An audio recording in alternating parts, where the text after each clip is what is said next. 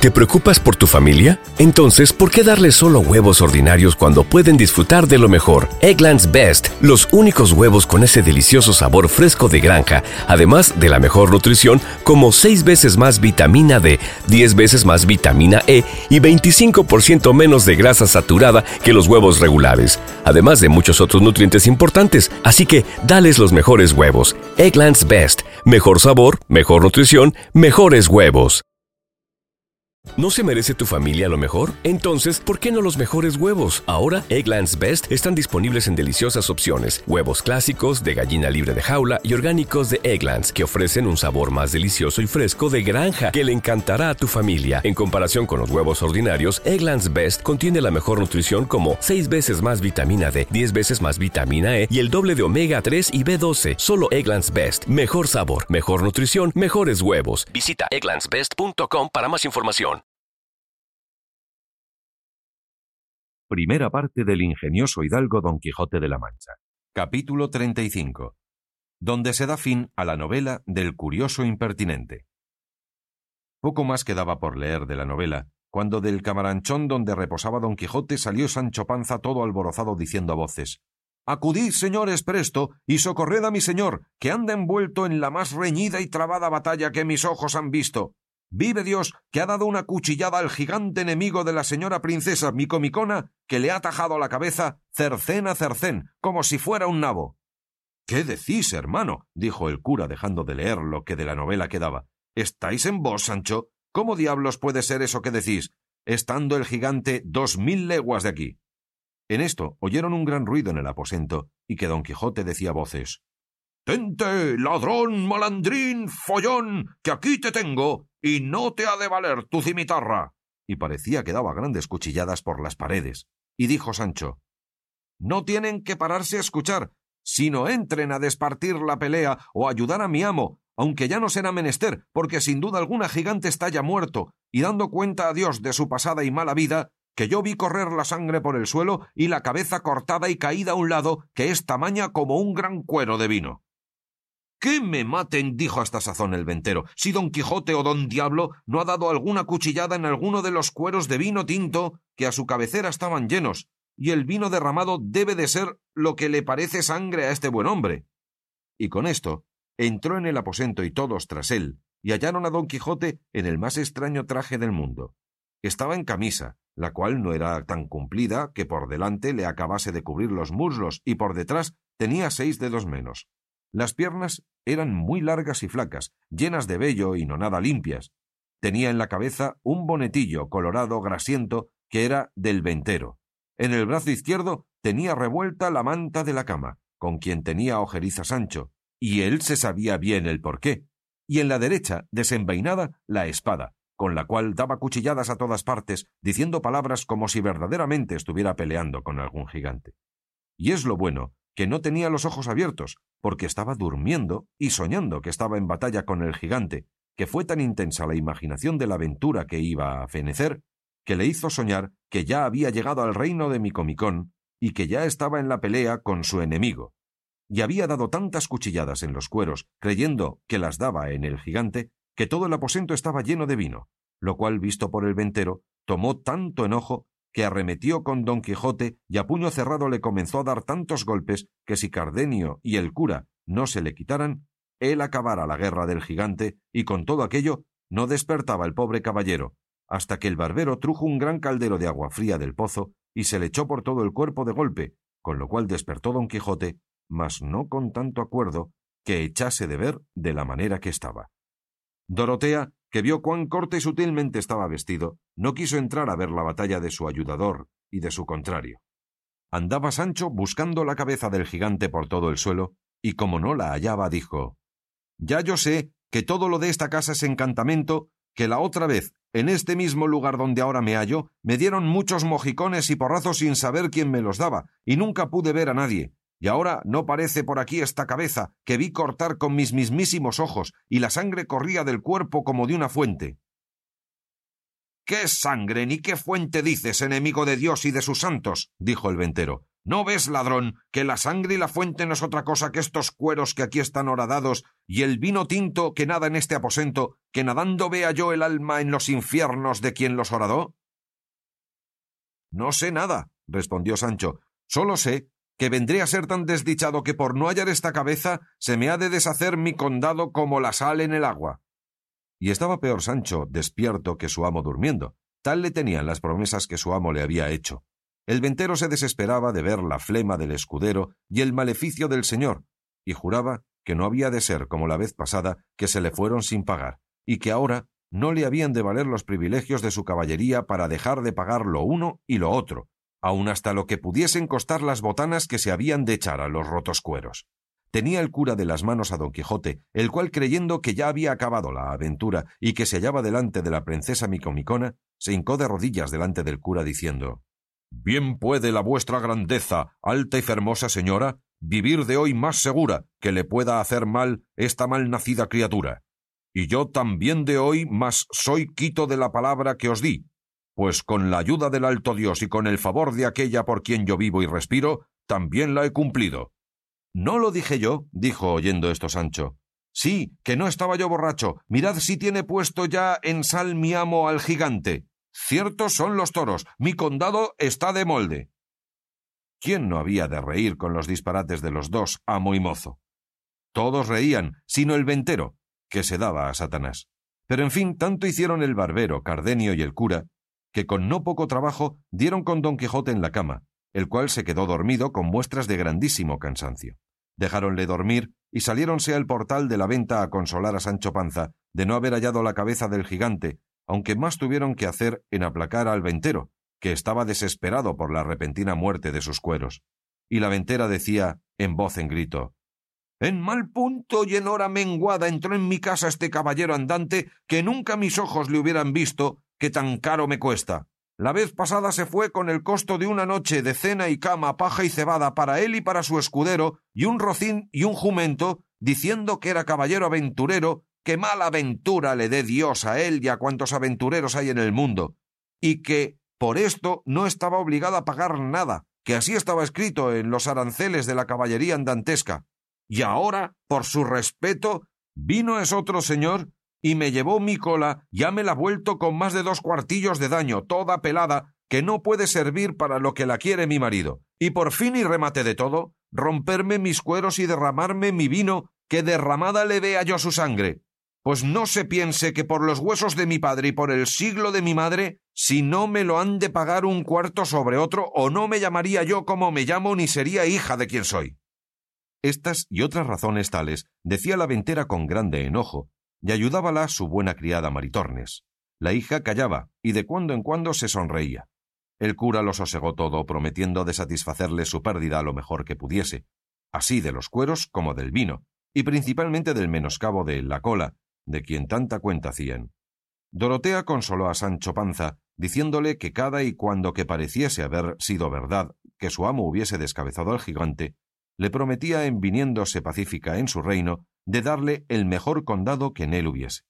Consolóse con esto Sancho y aseguró a la princesa que tuviese por cierto que él había visto la cabeza del gigante y que por más señas tenía una barba que le llegaba a la cintura, y que si no parecía, era porque todo cuanto en aquella casa pasaba era por vía de encantamento, como él lo había probado otra vez que ya había posado en ella.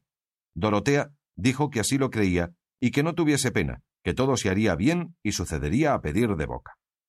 Sosegados todos, el cura quiso acabar de leer la novela, porque vio que faltaba poco. Cardenio, Dorotea y todos los demás le rogaron le acabase. Él, que a todos quiso dar gusto, y por el que él tenía de leerla, prosiguió el cuento que así decía. Sucedió, pues, que por la satisfacción que Anselmo tenía de la bondad de Camila, vivía una vida contenta y descuidada, y Camila, de industria, hacía mal rostro a Lotario, porque Anselmo entendiese al revés de la voluntad que le tenía. Y para más confirmación de su hecho, pidió licencia a Lotario para no venir a su casa, pues claramente se mostraba la pesadumbre que con su vista Camila recibía. Mas el engañado Anselmo le dijo que en ninguna manera tal hiciese, y de esta manera, por mil maneras, era Anselmo el fabricador de su deshonra, creyendo que lo era de su gusto. En esto, el que tenía Leonela de verse cualificada con sus amores llegó a tanto que sin mirar a otra cosa se iba tras él a suelta rienda, fiada en que su señora le encubriría y aún la advertía del modo que con poco recelo pudiese ponerle en ejecución. En fin, una noche sintió Anselmo pasos en el aposento de Leonela, y queriendo entrar a ver quién los daba, sintió que le detenía en la puerta, cosa que le puso más voluntad de abrirla, y tanta fuerza hizo que la abrió y entró dentro a tiempo que vio que un hombre saltaba por la ventana a la calle. Y acudiendo con presteza a alcanzarle o conocerle, no pudo conseguir lo uno ni lo otro, porque Leonela se abrazó con él diciéndole Sosiégate, señor mío, y no te alborotes ni sigas al que de aquí saltó. Es cosa mía, y tanto que es mi esposo. No lo quiso creer Anselmo. Antes, ciego de enojo, sacó la daga y quiso herir a Leonela, diciéndole que le dijese la verdad, si no, que la mataría. Ella, con el miedo, sin saber lo que decía, le dijo No me mates, señor, que yo te diré cosas de más importancia de las que puedes imaginar. Dilas luego, dijo Anselmo, si no muerta eres. Por ahora será imposible, dijo Leonela, según estoy deturbada. Déjame hasta mañana que entonces sabrás de mí lo que te ha de admirar. Y estás seguro que el que saltó por esta ventana es un mancebo de esta ciudad que me ha dado la mano de ser mi esposo. Sosegóse con esto Anselmo y quiso aguardar el término que se le pedía, porque no pensaba oír cosa que contra Camila fuese, por estar de su bondad tan satisfecho y seguro. Y así se salió del aposento y dejó encerrada en él a Leonela, diciéndole que de allí no saldría hasta que le dijese lo que tenía que decirle. Fue luego a ver a Camila y a decirle, como le dijo, todo aquello que con su doncella le había pasado, y la palabra que le había dado de decirle grandes cosas y de importancia. Si se turbó Camila o no, no hay para qué decirlo, porque fue tanto el temor que cobró creyendo verdaderamente, y era de creer, que Leonela había de decir a Anselmo todo lo que sabía de su poca fe, que no tuvo ánimo para esperar si su sospecha salía falsa o no. Y aquella misma noche, cuando le pareció que Anselmo dormía, juntó las mejores joyas que tenía y algunos dineros, y sin ser de nadie sentida, salió de casa y se fue a la de Lotario, a quien contó lo que pasaba, y le pidió que la pusiese en cobro o que se ausentasen los dos donde de Anselmo pudiesen estar seguros. La confusión en que Camila puso a Lotario fue tal que no le sabía responder palabra, ni menos sabía resolverse en lo que haría. En fin, acordó de llevar a Camila a un monasterio en quien era priora una a su hermana. Consintió Camila en ello, y con la presteza que el caso pedía, la llevó Lotario y la dejó en el monasterio, y él asimismo se ausentó luego de la ciudad sin dar parte a nadie de su ausencia. Cuando amaneció, sin echar de ver Anselmo que Camila faltaba de su lado, con el deseo que tenía de saber lo que Leonela quería decirle, se levantó y fue a donde la había dejado encerrada. Abrió y entró en el aposento, pero no halló en él a Leonela, solo halló puestas unas sábanas añudadas a la ventana, indicio y señal que por allí se había descolgado e ido. Volvió luego muy triste a decírselo a Camila, y no hallándola en la cama ni en toda la casa, quedó asombrado. Preguntó a los criados de casa por ella, pero nadie le supo dar razón de lo que pedía. Acertó acaso, andando a buscar a Camila, que vio sus cofres abiertos y que de ellos faltaban las más de sus joyas, y con esto acabó de caer en la cuenta de su desgracia, y en que no era Leonela la causa de su desventura, y así como estaba, sin acabarse de vestir, triste y pensativo, fue a dar cuenta de su desdicha a su amigo Lotario. Mas cuando no le halló, y sus criados le dijeron que aquella noche había faltado de casa y había llevado consigo todos los dineros que tenía, pensó perder el juicio y para acabar de concluir con todo, volviéndose a su casa no halló en ella ninguno de cuantos criados ni criadas tenía, sino la casa desierta y sola. No sabía qué pensar, qué decir, ni qué hacer, y poco a poco se le iba volviendo el juicio. Contemplábase y mirábase en un instante sin mujer, sin amigo y sin criados, desamparado a su parecer del cielo que le cubría, y sobre todo sin honra, porque en la falta de Camila vio su perdición resolvióse, en fin, a cabo de una gran pieza, de irse a la aldea de su amigo, donde había estado cuando dio lugar a que se maquinase toda aquella desventura. Cerró las puertas de su casa, subió a caballo y con desmayado aliento se puso en camino, y apenas hubo andado la mitad, cuando acosado de sus pensamientos, le fue forzoso apearse y arrendar su caballo a un árbol, a cuyo tronco se dejó caer, dando tiernos y dolorosos suspiros, y allí se estuvo hasta casi que anochecía, y aquella hora vio que venía un hombre a caballo de la ciudad, y después de haberle saludado, le preguntó qué nuevas había en Florencia. El ciudadano respondió las más extrañas que muchos días ha se han oído en ella, porque se dice públicamente que Lotario, aquel grande amigo de Anselmo el Rico que vivía a San Juan, se llevó esta noche a Camila, mujer de Anselmo, el cual tampoco parece. Todo esto ha dicho una criada de Camila que anoche la halló el gobernador descolgándose con una sábana por las ventanas de la casa de Anselmo. En efecto, no sé puntualmente cómo pasó el negocio, solo sé que toda la ciudad está admirada de este suceso, porque no se podía esperar tal hecho de la mucha y familiar amistad de los dos, que dicen que era tanta que los llamaban los dos amigos. Sábese por ventura, dijo Anselmo, el camino que llevan Lotario y Camila? Ni por pienso, dijo el ciudadano, puesto que el gobernador ha usado de mucha diligencia en buscarlos. Adiós vais, señor, dijo Anselmo. Con él quedéis, respondió el ciudadano, y fuese. Con tan desdichadas nuevas, casi casi llegó a términos Anselmo, no sólo de perder el juicio, sino de acabar la vida. Levantóse como pudo, y llegó a casa de su amigo, que aún no sabía su desgracia, mas como le vio llegar amarillo, consumido y seco, entendió que de algún grave mal venía fatigado. Pidió luego a Anselmo que le acostasen y que le diesen aderezo de escribir. Hízose así, y dejáronle acostado y solo, porque él así lo quiso, y aun que le cerrasen la puerta. Viéndose pues solo, comenzó a cargar tanto la imaginación de su desventura, que claramente conoció que se le iba acabando la vida, y así ordenó de dejar noticia de la causa de su extraña muerte, y comenzando a escribir, antes que acabase de poner todo lo que quería, le faltó el aliento, y dejó la vida en las manos del dolor que le causó su curiosidad impertinente. Viendo el señor de la casa que era ya tarde y que Anselmo no llamaba, acordó de entrar a saber si pasaba adelante su indisposición, y hallóle tendido boca abajo, la mitad del cuerpo en la cama y la otra mitad sobre el bufete, sobre el cual estaba con el papel escrito y abierto, y él tenía aún la pluma en la mano. Llegóse el huésped a él, habiéndole llamado primero, y trabándole por la mano, viendo que no le respondía y hallándole frío, vio que estaba muerto.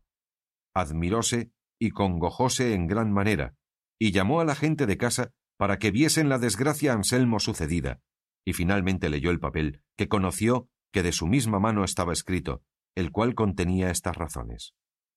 Un necio e impertinente deseo me quitó la vida. Si las nuevas de mi muerte llegasen a los oídos de Camila, sepa que yo la perdono, porque no estaba ella obligada a hacer milagros, ni yo tenía necesidad de querer que ella los hiciese. Y pues yo fui el fabricador de mi deshonra, no hay para qué. Hasta aquí escribió Anselmo, por donde se echó de ver que en aquel punto, sin poder acabar la razón, se le acabó la vida. Otro día dio aviso su amigo a los parientes de Anselmo de su muerte, los cuales ya sabían su desgracia, y el monasterio donde Camila estaba casi en el término de acompañar a su esposo en aquel forzoso viaje, no por las nuevas del muerto esposo, mas por las que supo del ausente amigo. Dícese que aunque se vio viuda, no quiso salir del monasterio, ni menos hacer profesión de monja, hasta que no de allí a muchos días le vinieron nuevas que Lotario había muerto en una batalla que en aquel tiempo dio Monsieur Letrec al gran capitán Gonzalo Fernández de Córdoba en el reino de Nápoles, donde había ido a parar el tarde arrepentido amigo, lo cual sabido por Camila hizo profesión y acabó en breves días la vida a las rigurosas manos de tristezas y melancolías. Este fue el fin que tuvieron todos, nacido de un tan desatinado principio.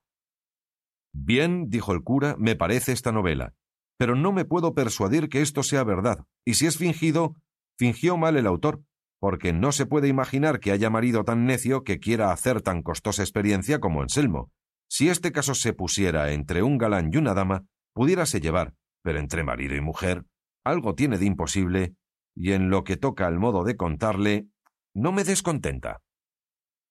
Capítulo 36 que trata de la brava y descomunal batalla que don Quijote tuvo con unos cueros de vino tinto, con otros raros sucesos que en la venta le sucedieron.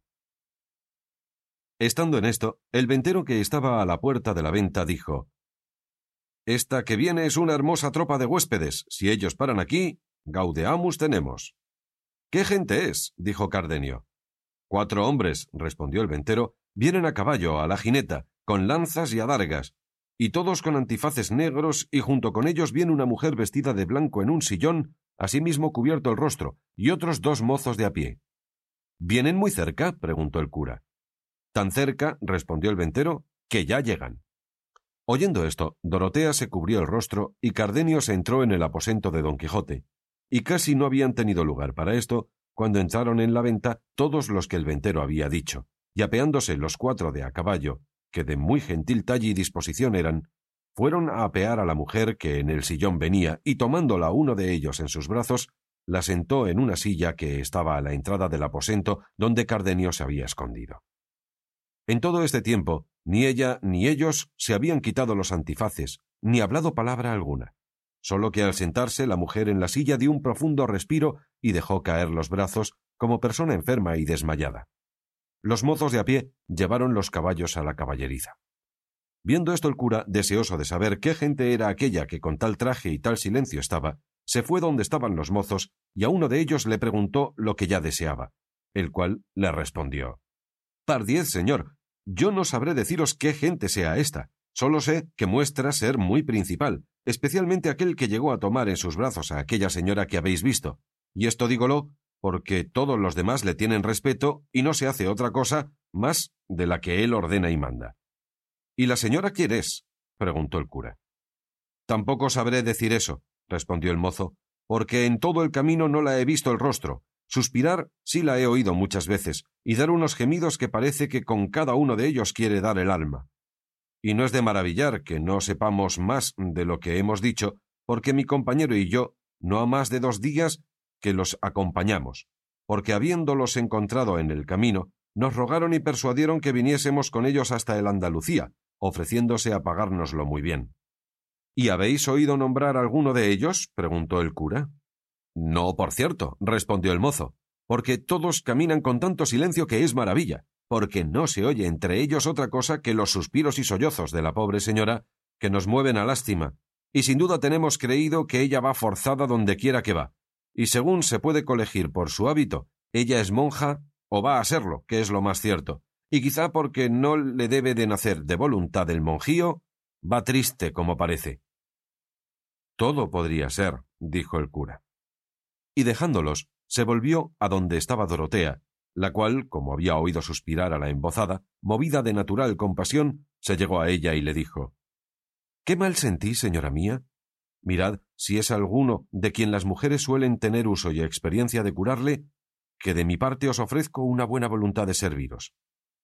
A todo esto callaba la lastimada señora, y aunque Dorotea tornó con mayores ofrecimientos, todavía se estaba en su silencio, hasta que llegó el caballero embozado que dijo el mozo que los demás obedecían, y dijo a Dorotea No os canséis, señora, en ofrecer nada a esa mujer, porque tiene por costumbre de no agradecer cosa que por ella se hace, ni procuréis que os responda si no queréis oír alguna mentira de su boca. Jamás la dije, dijo a esta sazón la que hasta allí había estado callando, antes, por ser tan verdadera y tan sin trazas mentirosas, me veo ahora en tanta desventura, y de esto vos mismo quiero que seáis el testigo, pues mi pura verdad os hace a vos ser falso y mentiroso. Oyó estas razones Cardenio bien clara y distintamente, como quien estaba tan junto de quien las decía, que sola la puerta del aposento de don Quijote estaba en medio, y así como las oyó, dando una gran voz, dijo Válgame Dios. ¿Qué es esto que oigo? ¿Qué voz es esta que ha llegado a mis oídos? Volvió la cabeza a estos gritos aquella señora, toda sobresaltada, y no viendo quién las daba, se levantó en pie y fuese a entrar en el aposento, lo cual, visto por el caballero, la detuvo, sin dejarla mover un paso. A ella, con la turbación y desasosiego, se le cayó el tafetán con que traía cubierto el rostro, y descubrió una hermosura incomparable, y un rostro milagroso, aunque descolorido y asombrado, porque con los ojos andaba rodeando todos los lugares donde alcanzaba con la vista, con tanto ahínco, que parecía persona fuera de juicio, cuyas señales, sin saber por qué las hacía, pusieron gran lástima en Dorotea y en cuantos la miraban. Teníala el caballero fuertemente asida por las espaldas, y por estar tan ocupado en tenerla, no pudo acudir a alzarse el embozo que se le caía, como en efecto se le cayó del todo, y alzando los ojos Dorotea, que abrazada con la señora estaba, vio que el que abrazada a sí mismo la tenía era su esposo, don Fernando, y apenas le hubo conocido, cuando arrojando de lo íntimo de sus entrañas un luengo y tristísimo ay, se dejó caer de espaldas desmayada, y a no hallarse allí junto el barbero, que la recogió en los brazos, ella diera consigo en el suelo. Acudió luego el cura a quitarle el embozo para echarle agua en el rostro, y así como la descubrió, la conoció don Fernando, que era el que estaba abrazado con la otra, y quedó como muerto en verla.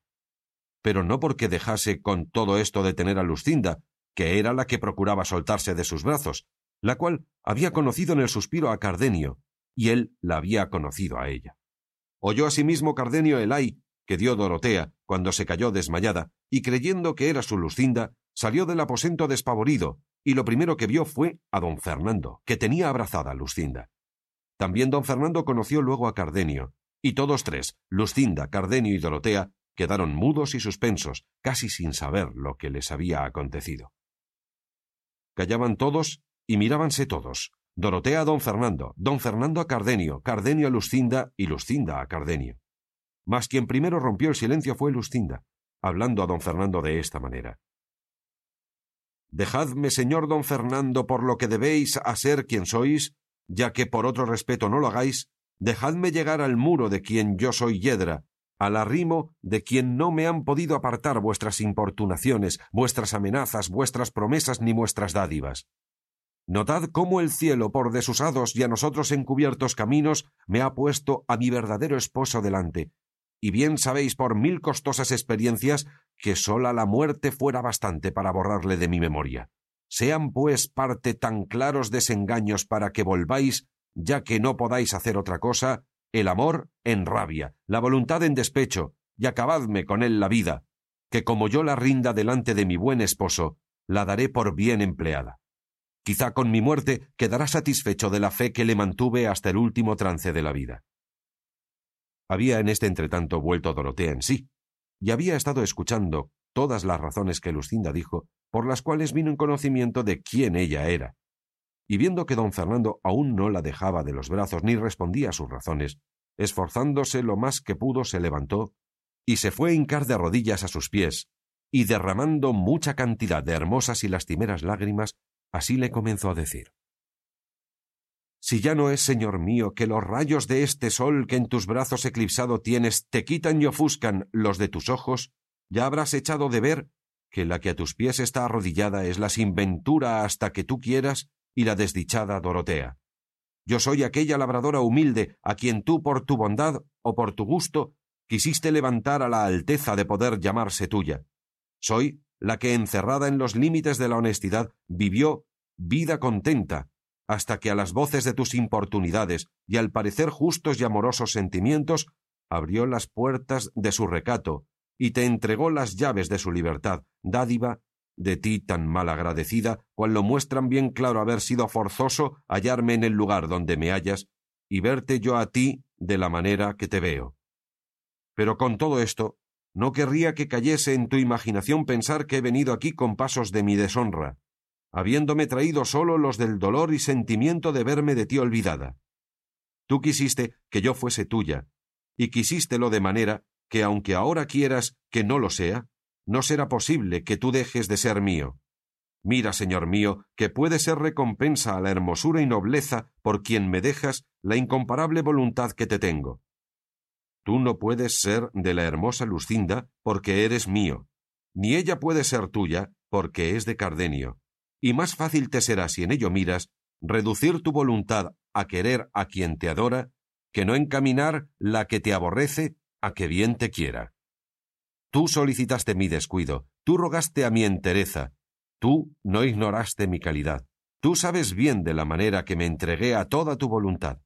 No te queda lugar ni acogida de llamarte a engaño. Y si esto es así como lo es, y tú eres tan cristiano como caballero, ¿Por qué por tantos rodeos dilatas de hacerme venturosa en los fines, como me heciste en los principios? Y si no me quieres por la que soy, que soy tu verdadera y legítima esposa, quiéreme a lo menos y admíteme por tu esclava, que como yo esté en tu poder, me tendré por dichosa y bien afortunada. No permitas con dejarme y desampararme que se hagan y junten corrillos en mi deshonra, no des tanta mala vejez a mis padres, pues no lo merecen los leales servicios que como buenos vasallos a los tuyos siempre han hecho. Y si te parece que has de aniquilar tu sangre por mezclarla con la mía, considera que pocas o ninguna nobleza hay en el mundo que no haya corrido por este camino, y que la que se toma de las mujeres no es la que hace al caso en las ilustres descendencias, cuanto más que la verdadera nobleza consiste en la virtud, y si ésta a ti te falta negándome lo que tan justamente me debes, yo quedaré con más ventajas de noble que las que tú tienes.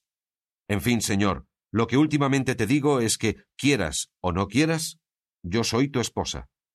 Testigos son tus palabras, que no han ni deben ser mentirosas, si ya es que te precias de aquello porque me desprecias. Testigo será la firma que hiciste, y testigo el cielo, a quien tú llamaste por testigo de lo que me prometías.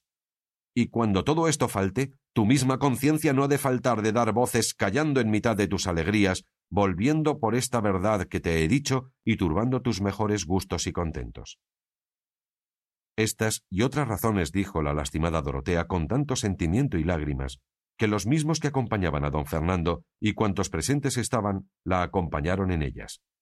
Escuchóla don Fernando sin replicalle palabra, hasta que ella dio fin a las suyas y principio a tantos sollozos y suspiros que bien había de ser corazón de bronce el que con muestras de tanto dolor no se enterneciera. Mirándola, estaba Lucinda no menos lastimada de su sentimiento que admirada de su mucha discreción y hermosura, y aunque quisiera llegarse a ella y decirle algunas palabras de consuelo, no la dejaban los brazos de don Fernando, que apretada la tenían, el cual, lleno de confusión y espanto, al cabo de un buen espacio que atentamente estuvo mirando a Dorotea,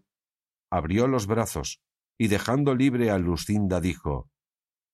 Venciste, hermosa Dorotea, venciste, porque no es posible tener ánimo para negar tantas verdades juntas. Con el desmayo que Lucinda había tenido, así como la dejó don Fernando, iba a caer en el suelo. Mas hallándose Cardenio allí junto, que a las espaldas de don Fernando se había puesto porque no le conociese, pospuesto todo temor y aventurando a todo riesgo, acudió a sostener a Lucinda y cogiéndola entre sus brazos le dijo si el piadoso cielo gusta y quiere que ya tengas algún descanso, leal, firme y hermosa señora mía, en ninguna parte creo yo que le tendrás más seguro que en estos brazos que ahora te reciben y otro tiempo te recibieron cuando la fortuna quiso que pudiese llamarte mía.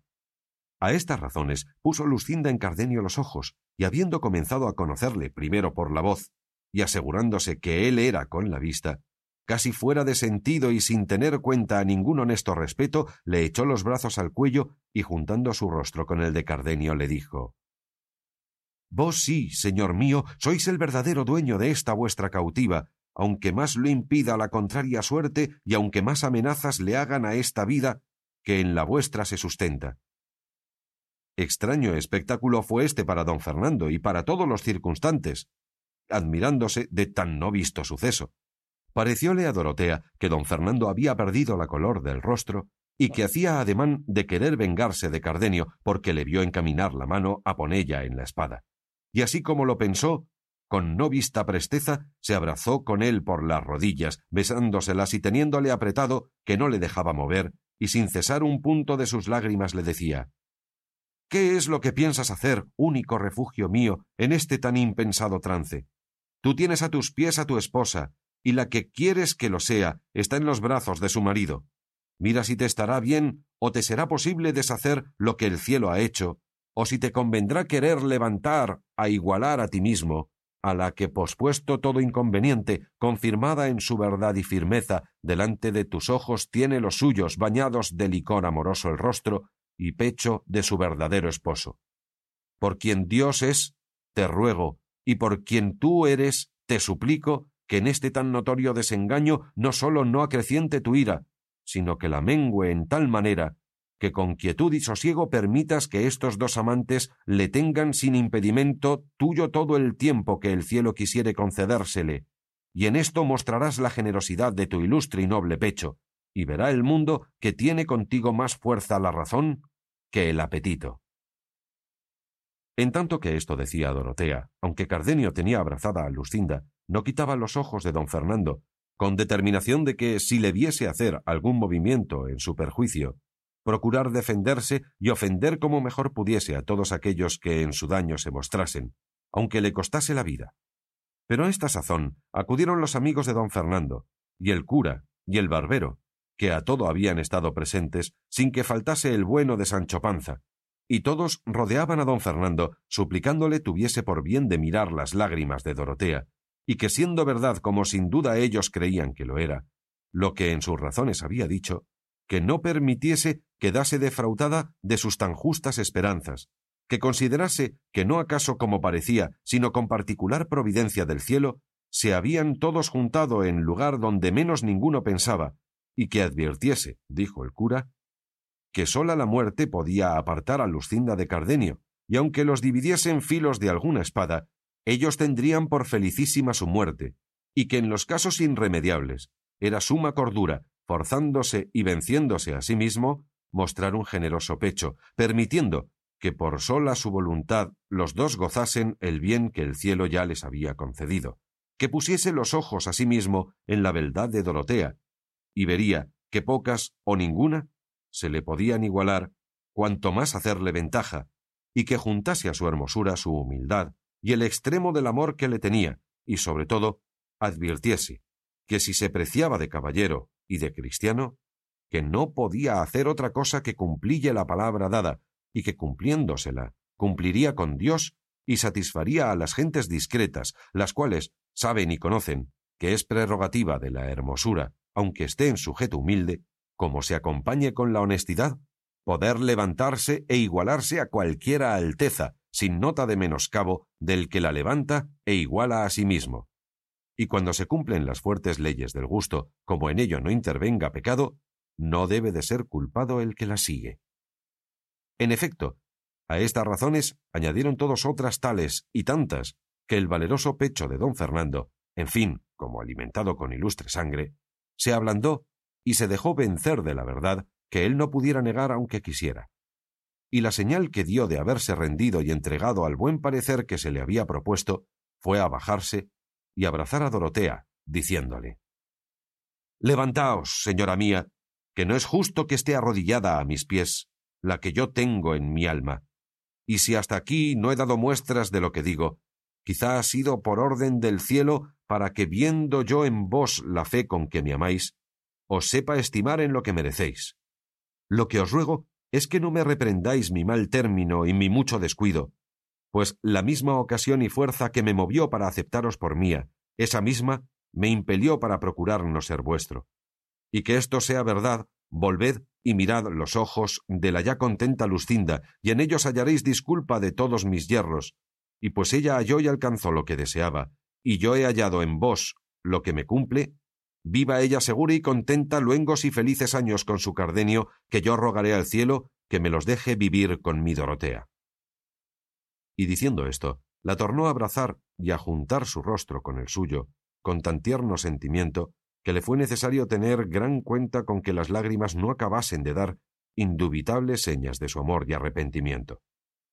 No lo hicieron así las de Lucinda y Cardenio, las de casi todos los que allí presentes estaban, porque comenzaron a derramar tantas, los unos de contento propio y los otros del ajeno,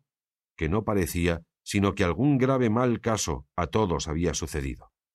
Hasta Sancho Panza lloraba, aunque después dijo que no lloraba él, sino por ver que Dorotea no era, como él pensaba, la reina micomicona, de quien él tantas mercedes esperaba. Duró algún espacio, junto con el llanto, la admiración en todos, y luego Cardenio y Lucinda se fueron a poner de rodillas ante don Fernando, dándole gracias de la merced que les había hecho, con tan corteses razones que don Fernando no sabía qué responderles, y así los levantó y abrazó con muestras de mucho amor y de mucha cortesía.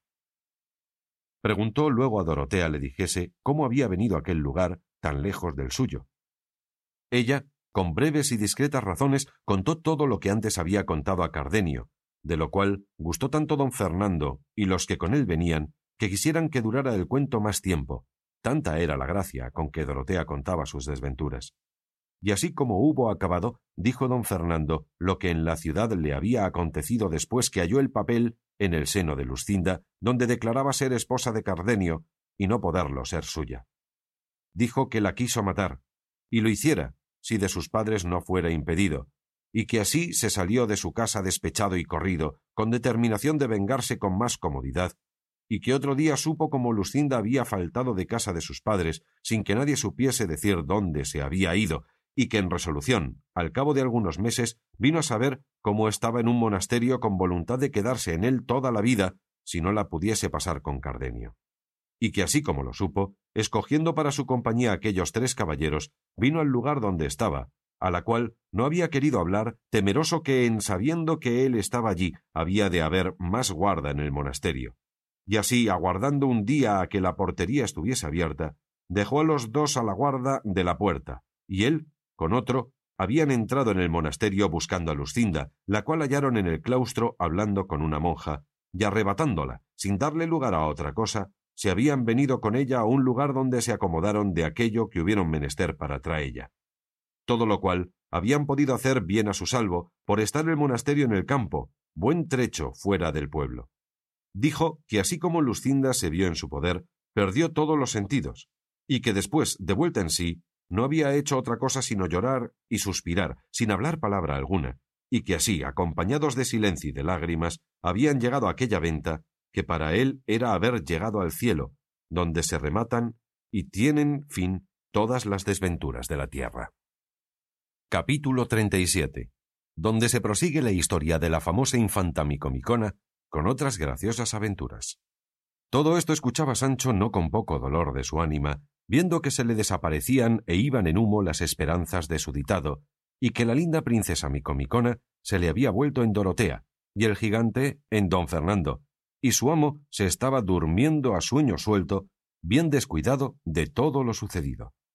No se podía asegurar Dorotea si era soñado el bien que poseía. Cardenio estaba en el mismo pensamiento, y el de Lucinda corría por la misma cuenta.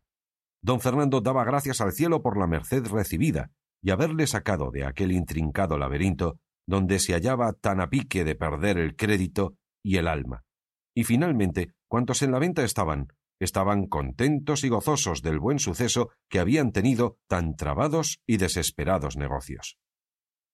Todo lo ponía en su punto el cura como discreto, y a cada uno daba el parabién del bien alcanzado. Pero quien más jubilaba y se contentaba era la ventera, por la promesa que Cardenio y el cura le habían hecho de pagalle todos los daños e intereses que por cuenta de don Quijote le hubiesen venido.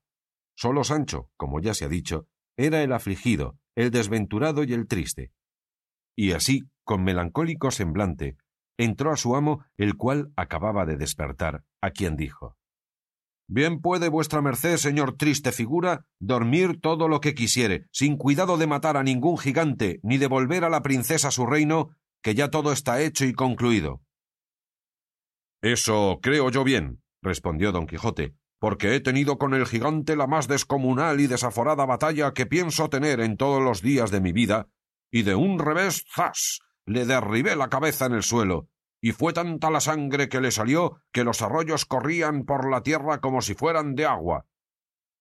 Como si fueran de vino tinto, pudiera vuestra merced decir mejor, respondió Sancho, porque quiero que sepa vuestra merced, si es que no lo sabe, que el gigante muerto es un cuero horadado, y la sangre seis arrobas de vino tinto que encerraba en su vientre, y la cabeza cortada es la puta que me parió y llévelo todo, Satanás. ¿Y qué es lo que dices, loco? replicó don Quijote. ¿Estás en tu seso? Levántese vuestra merced, dijo Sancho, y verá el buen recado que ha hecho y lo que tenemos que pagar, y verá a la reina convertida en una dama particular llamada Dorotea, con otros sucesos que si cae en ellos le han de admirar. No me maravillaría de nada de eso, replicó don Quijote, porque, si bien te acuerdas, la otra vez que aquí estuvimos, te dije yo que todo cuanto aquí sucedía eran cosas de encantamento, y no sería mucho que ahora fuese lo mismo. Todo lo creyera yo, respondió Sancho, si también mi manteamiento fuera cosa de ese jaez, mas no lo fue, sino real y verdaderamente.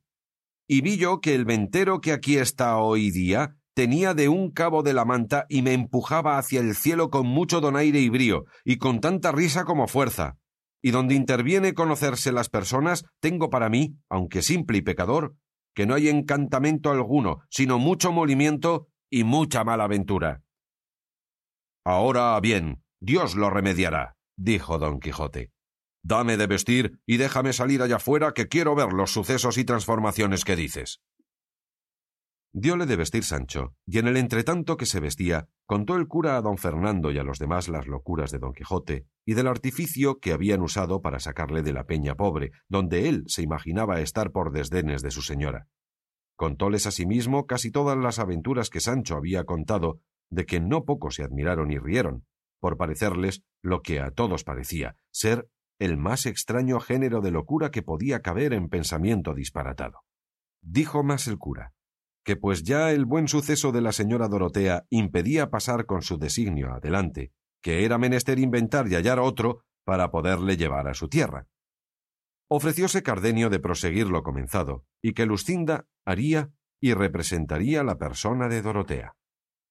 No, dijo don Fernando, no ha de ser así, que yo quiero que Dorotea prosiga su invención, que como no sea muy lejos de aquí el lugar donde este buen caballero, yo holgaré de que se procure su remedio. No está más de dos jornadas de aquí. Pues aunque estuviera más, gustara yo de caminallas a trueco de hacer tan buena obra. Salió en esto don Quijote armado de todos sus pertrechos, y con el yelmo, aunque abollado, de mambrino en la cabeza, embrazado de su rodela y arrimado a su tronco o lanzón. Suspendió a don Fernando y a los demás la extraña presencia de don Quijote, viendo su rostro de media legua de andadura, seco y amarillo, la desigualdad de sus armas y su mesurado continente, y estuvieron callando hasta ver lo que él decía, el cual, con mucha gravedad y reposo, puestos los ojos en la hermosa Dorotea, dijo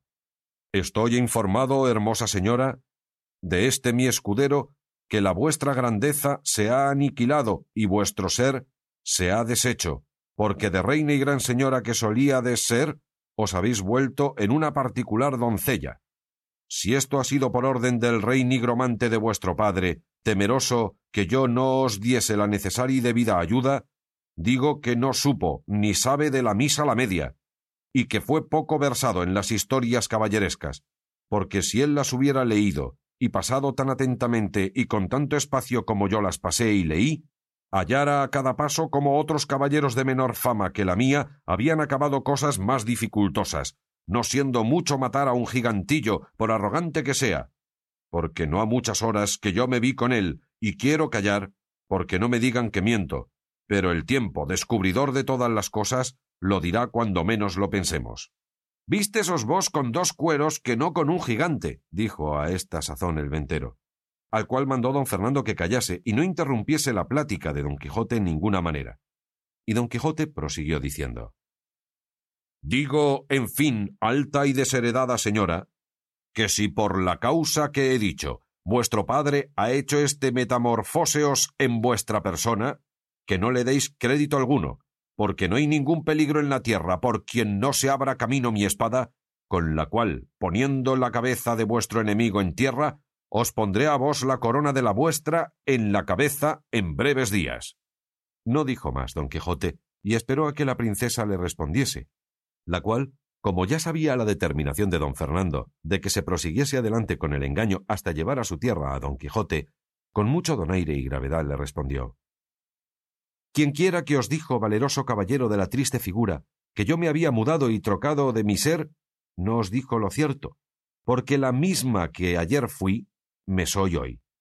Verdad es que alguna mudanza han hecho en mí ciertos acaecimientos de buena ventura que me la han dado, la mejor que yo pudiera desearme, pero no por eso he dejado de ser la que antes, y de tener los mismos pensamientos de valerme del valor de vuestro valeroso e invulnerable brazo que siempre he tenido.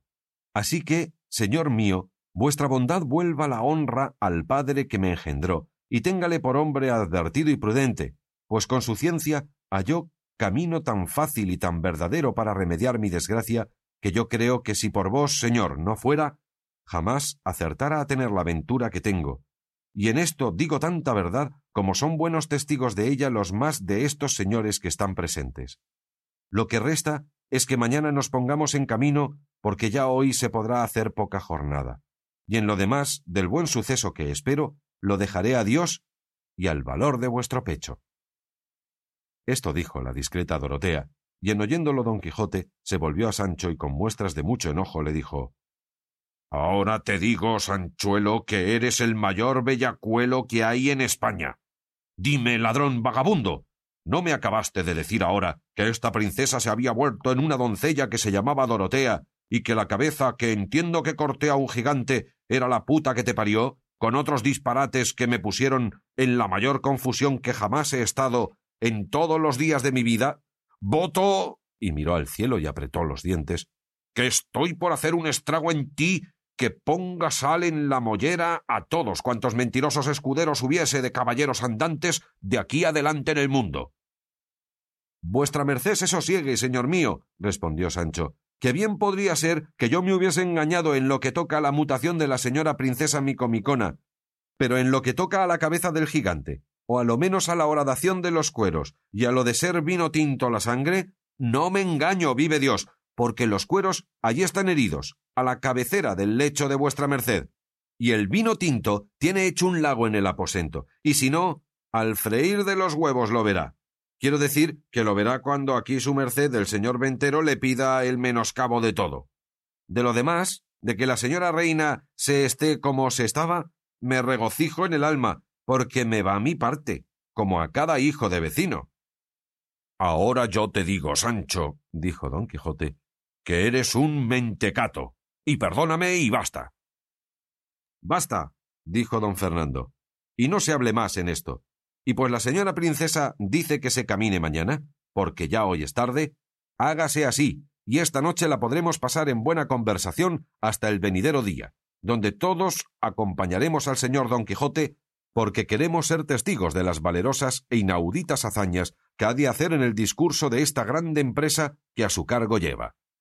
Yo soy el que tengo de serviros y acompañaros, respondió don Quijote, y agradezco mucho la merced que se me hace y la buena opinión que de mí se tiene, la cual procuraré que salga verdadera, o me costará la vida, y aún más, si más costarme puede. Muchas palabras de comedimiento y muchos ofrecimientos pasaron entre don Quijote y don Fernando, pero a todo puso silencio un pasajero que en aquella sazón entró en la venta, el cual en su traje mostraba ser cristiano recién venido de tierra de moros, porque venía vestido con una casaca de paño azul, corta de faldas, con medias mangas y sin cuello. Los calzones eran asimismo de lienzo azul, con bonete de la misma color. Traía unos borceguíes datilados y un alfanje de morisco puesto en un tahalí que le atravesaba el pecho. Entró luego tras él, encima de un jumento, una mujer a la morisca vestida, cubierto el rostro con una toca en la cabeza. Traía un bonetillo de brocado y vestida una almalafa que desde los hombros a los pies la cubría. Era el hombre de robusto y agraciado talle, de edad de poco más de cuarenta años, algo moreno de rostro, largo de bigotes y la barba muy bien puesta, en resolución. Él mostraba en su apostura que si estuviera bien vestido, le juzgaran por persona de calidad y bien nacida. Pidió en entrando un aposento, y como le dijeron que en la venta no le había, mostró recibir pesadumbre, y llegándose a la que en el traje parecía mora, la apeó en sus brazos. Lucinda, Dorotea, la ventera, su hija y Maritornes, llevadas del nuevo y para ellas nunca visto traje, rodearon a la mora, y Dorotea, que siempre fue agraciada, comedida y discreta, pareciéndole que así ella como el que la traía se congojaban por la falta de aposento, le dijo No os dé mucha pena, señora mía, la incomodidad de regalo que aquí falta, pues es propio de ventas no hallarse en ellas, pero, con todo esto, si gustaredes de posar con nosotras, señalando a Lucinda, quizá en el discurso de este camino habréis hallado otros no tan buenos acogimientos.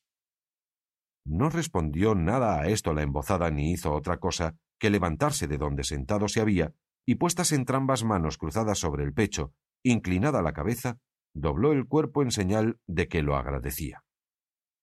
Por su silencio imaginaron que sin duda alguna debía de ser mora, y que no sabía hablar cristiano. Llegó en esto el cautivo, que entendiendo en otra cosa hasta entonces había estado, y viendo que todas tenían cercada a la que con él venía, y que ella, a cuanto le decían callaba, dijo Señoras mías, esta doncella apenas entiende mi lengua, ni sabe hablar otra ninguna sino conforme a su tierra, y por esto no debe de haber respondido ni responde a lo que se le ha preguntado. No se le pregunta otra cosa ninguna, respondió Lucinda, sino ofrecelle por esta noche nuestra compañía y parte del lugar donde nos acomodaremos,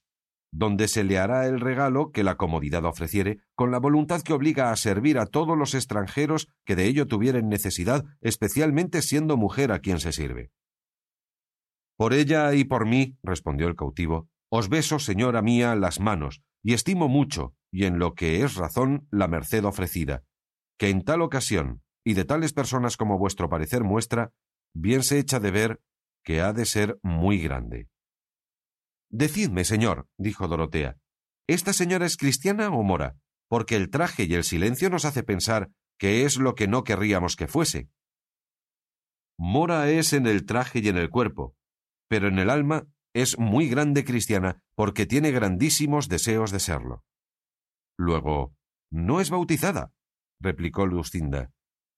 No ha habido lugar para ello, respondió el cautivo, después que salió de Argel, su patria y tierra, y hasta ahora no se ha visto en peligro de muerte tan cercana que obligase a bautizalla sin que supiese primero todas las ceremonias que nuestra Madre la Santa Iglesia manda.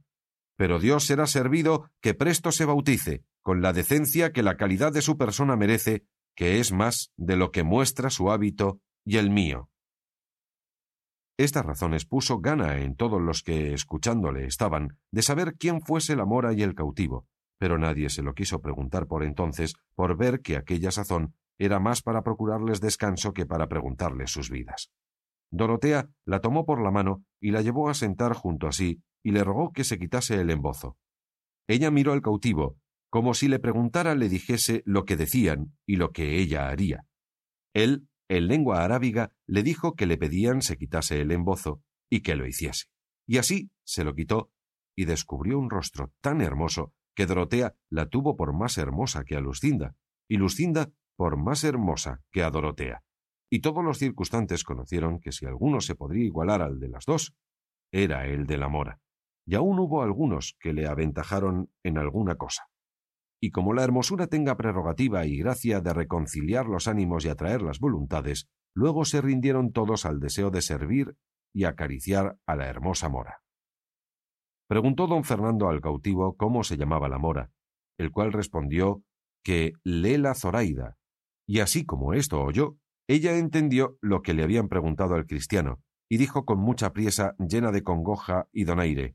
No, no, Zoraida, María, María, dando a entender que se llamaba María y no Zoraida. Estas palabras, el grande afecto con que la mora las dijo, hicieron derramar más de una lágrima a algunos de los que la escucharon, especialmente a las mujeres, que de su naturaleza son tiernas y compasivas. Abrazó la Lucinda con mucho amor, diciéndole Sí, sí, María, María.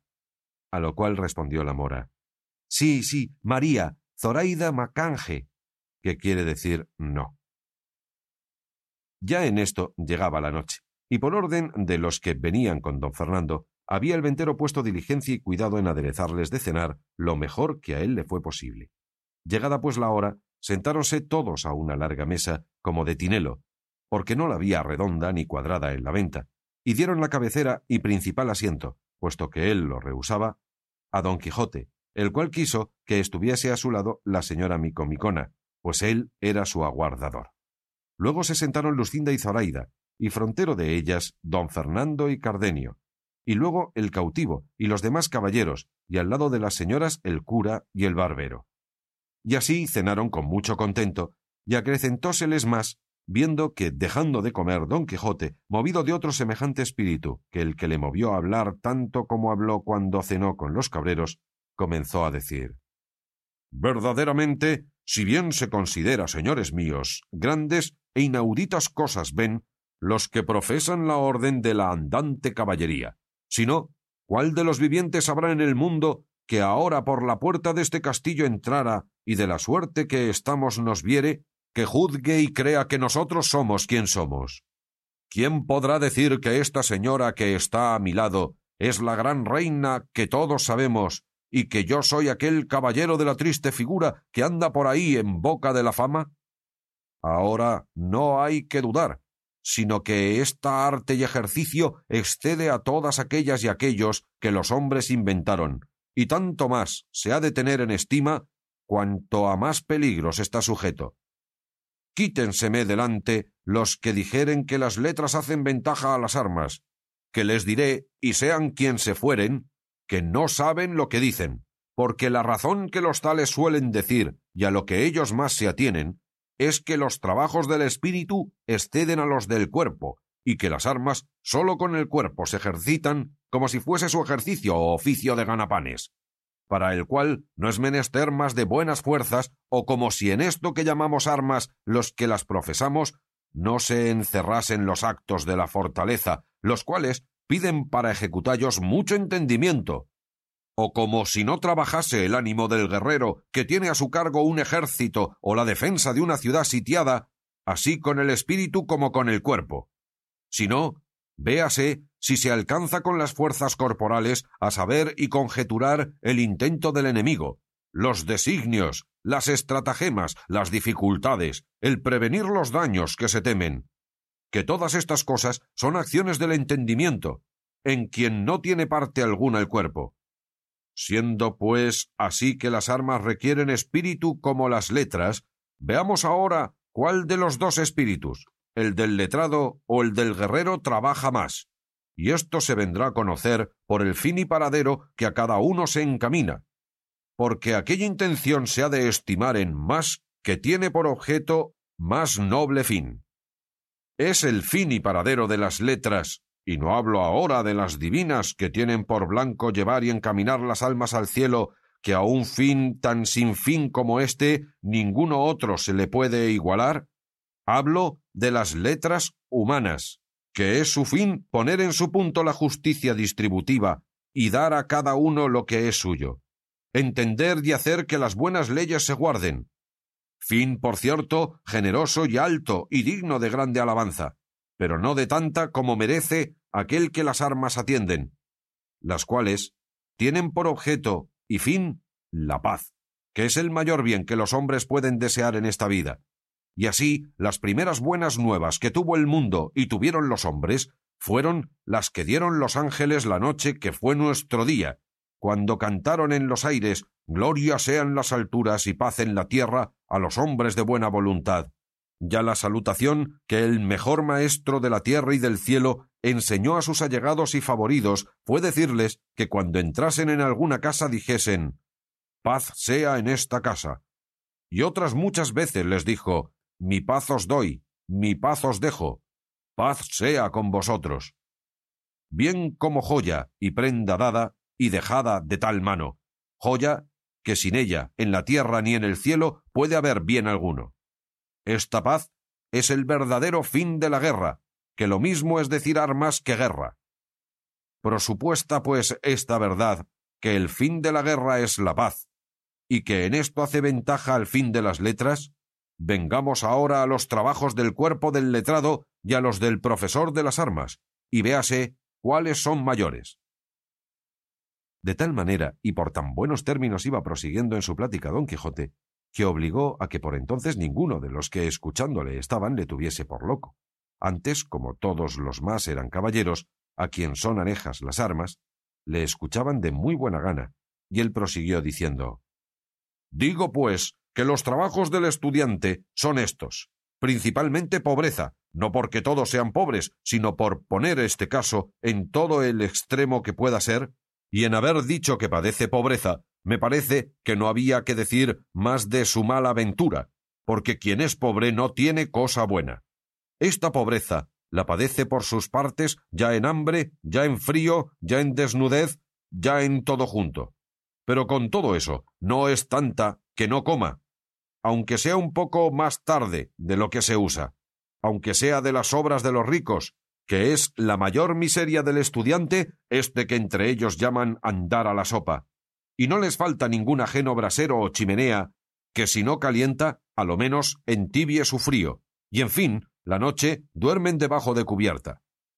No quiero llegar a otras menudencias. Conviene a saber de la falta de camisas y no sobra de zapatos, la raridad y poco pelo del vestido, ni aquel aitarse con tanto gusto cuando la buena suerte les depara algún banquete.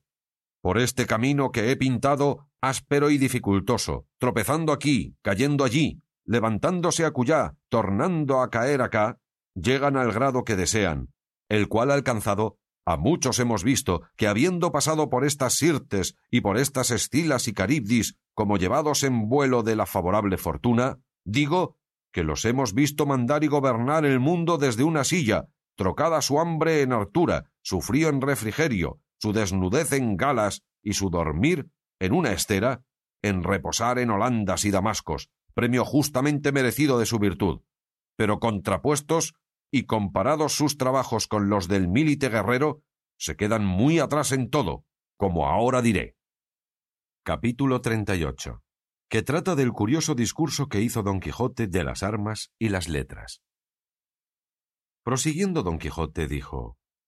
Pues comenzamos en el estudiante por la pobreza y sus partes, veamos si es más rico el soldado, y veremos que no hay ninguno más pobre en la misma pobreza, porque está atenido a la miseria de su paga, que viene o tarde o nunca, o a lo que garbeare por sus manos con notable peligro de su vida y de su conciencia.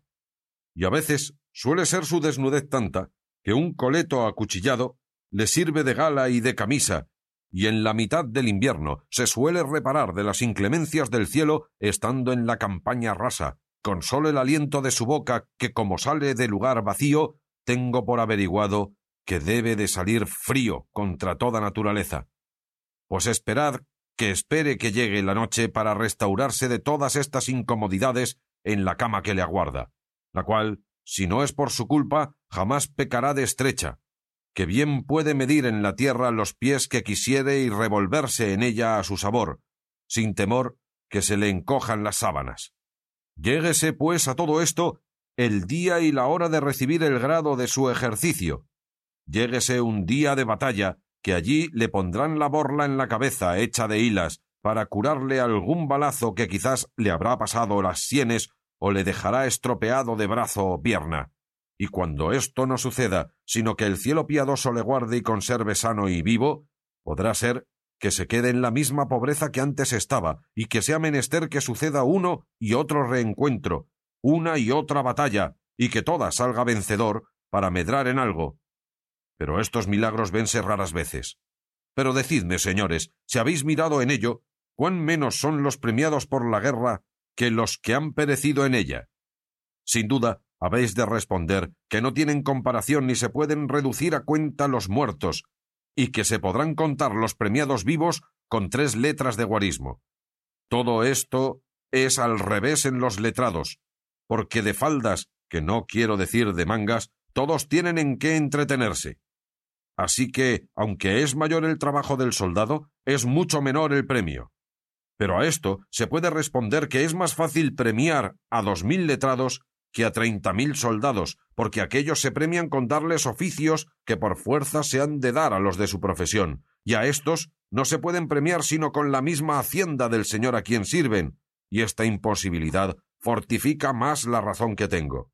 Pero dejemos esto aparte, que es laberinto de muy dificultosa salida, sino volvamos a la preeminencia de las armas contra las letras, materia que hasta ahora está por averiguar según son las razones que cada una de su parte alega.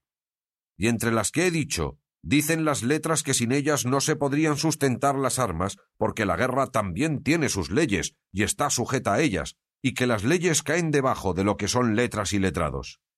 A esto responden las armas que las leyes no se podrán sustentar sin ellas, porque con las armas se defienden las repúblicas, se conservan los reinos, se guardan las ciudades, se aseguran los caminos, se despejan los mares de corsarios y finalmente, si por ellas no fuese, las repúblicas, los reinos, las monarquías, las ciudades, los caminos de mar y tierra, estarían sujetos al rigor y a la confusión que trae consigo la guerra el tiempo que dura, y tiene licencia de usar de sus privilegios y de sus fuerzas y es razón averiguada que aquello que más cuesta se estima, y debe de estimar en más. Alcanzar alguno a ser eminente en letras le cuesta tiempo, vigilias, hambre, desnudez, váguidos de cabeza, indigestiones de estómago y otras cosas a estas adherentes, que en parte ya las tengo referidas. Mas llegar uno por sus términos a ser buen soldado le cuesta todo lo que al estudiante, en tanto mayor grado, que no tiene comparación porque a cada paso está a pique de perder la vida. ¿Y qué temor de necesidad y pobreza puede llegar ni fatigar al estudiante que llegue al que tiene un soldado, que hallándose cercado en alguna fuerza y estando de posta o guarda en algún rebellín o caballero, siente que los enemigos están minando hacia la parte donde él está y no puede apartarse de allí por ningún caso ni huir el peligro que de tan cerca le amenaza? Solo lo que puede hacer es dar noticia a su capitán de lo que pasa para que lo remedie con alguna contramina, y él estarse quedo, temiendo y esperando cuando improvisamente ha de subir a las nubes sin alas y bajar al profundo sin su voluntad. Y si éste parece pequeño peligro, veamos si le iguala o hace ventaja el de embestirse dos galeras por las proas en mitad del mar espacioso, las cuales, enclavijadas y trabadas, no le queda al soldado más espacio del que concede dos pies de tabla del espolón. Y con todo esto, viendo que tiene delante de sí tantos ministros de la muerte que le amenazan, cuantos cañones de artillería se asestan de la parte contraria, que no distan de su cuerpo una lanza, y viendo que al primer descuido de los pies iría a visitar los profundos senos de Neptuno, y con todo esto, con intrépido corazón, llevado de la honra que le incita, se pone a ser blanco de tanta arcabucería y procura pasar por tan estrecho paso al bajel contrario. Y lo que más es de admirar, que apenas uno ha caído donde no se podrá levantar hasta la fin del mundo cuando otro ocupa su mismo lugar, y si éste también cae en el mar, que como a enemigo le aguarda, otro y otro le sucede sin dar tiempo al tiempo de sus muertes. Valentía y atrevimiento, el mayor que se puede hallar en todos los trances de la guerra. Bien hayan aquellos benditos siglos que carecieron de la espantable furia de aquestos endemoniados instrumentos de la artillería, a cuyo inventor tengo para mí que en el infierno se le está dando el premio de su diabólica invención, con la cual dio causa que un infame y cobarde brazo quite la vida a un valeroso caballero, y que sin saber cómo o por dónde, en la mitad del coraje y brío que enciende y anima a los valientes pechos, llega una desmandada bala disparada de quien quizá huyó y se espantó del resplandor que hizo el fuego al disparar de la maldita máquina, y corta y acaba en un instante los pensamientos y la vida de quien la merecía gozar luengos siglos. Y así, considerando esto, estoy por decir que en el alma me pesa de haber tomado este ejercicio de caballero andante en edad tan detestable como es esta en que ahora vivimos, porque aunque a mí ningún peligro me pone en miedo, todavía me pone recelo pensar si la pólvora y el estaño me han de quitar la ocasión de hacerme famoso y conocido por el valor de mi brazo y filos de mi espada por todo lo descubierto de la tierra. Pero haga el cielo lo que fuere servido, que tanto seré más estimado si salgo con lo que pretendo, cuanto a mayores peligros me he puesto que se pusieron los caballeros andantes de los pasados siglos. Todo este largo preámbulo, dijo don Quijote, en tanto que los demás cenaban, olvidándose de llevar bocado a la boca, puesto que algunas veces le había dicho Sancho Panza que cenase, que después habría lugar para decir todo lo que quisiese, en los que escuchando le habían sobrevino una nueva lástima de ver que, hombre que al parecer tenía buen entendimiento y buen discurso en todas las cosas que trataba, le hubiese perdido tan rematadamente en tratándole de su negra y pizmienta caballería. El cura le dijo que tenía mucha razón en todo cuanto había dicho en favor de las armas, y que él, aunque letrado y graduado, estaba de su mismo parecer. Acabaron de cenar, levantaron los manteles, y en tanto que la ventera, su hija y Maritornes aderezaban el camaranchón de Don Quijote de la Mancha, donde habían determinado que aquella noche las mujeres solas en él se recogiesen,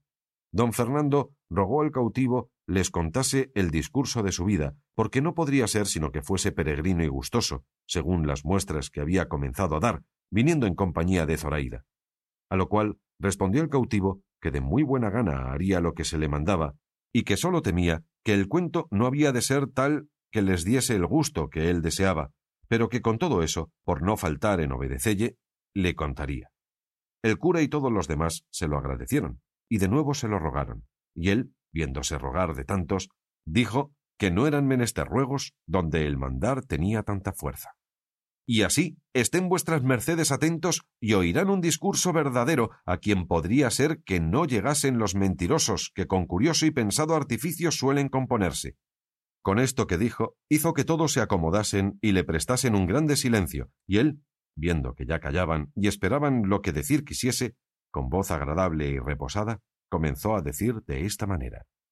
Introducing Wondersuite from Bluehost.com, the tool that makes WordPress wonderful for everyone. Website creation is hard, but now with Bluehost, you can answer a few simple questions about your business and goals, and the Wondersuite tools will automatically lay out your WordPress website or store in minutes. Seriously. From there, you can customize your design, pick your brand colors, and add blocks. No custom theme or coding required. You'll get content suggestions that you can keep or revise, and with Yoast SEO built in, we automatically help you get found in search engines. From step by step guidance to suggested plugins to an AI powered help bot, our built in tools make WordPress wonderful for everyone. Whether you're a beginner or a pro, you can join over 2 million Bluehost users. Go to bluehost.com slash wondersuite. That's bluehost.com slash wondersuite.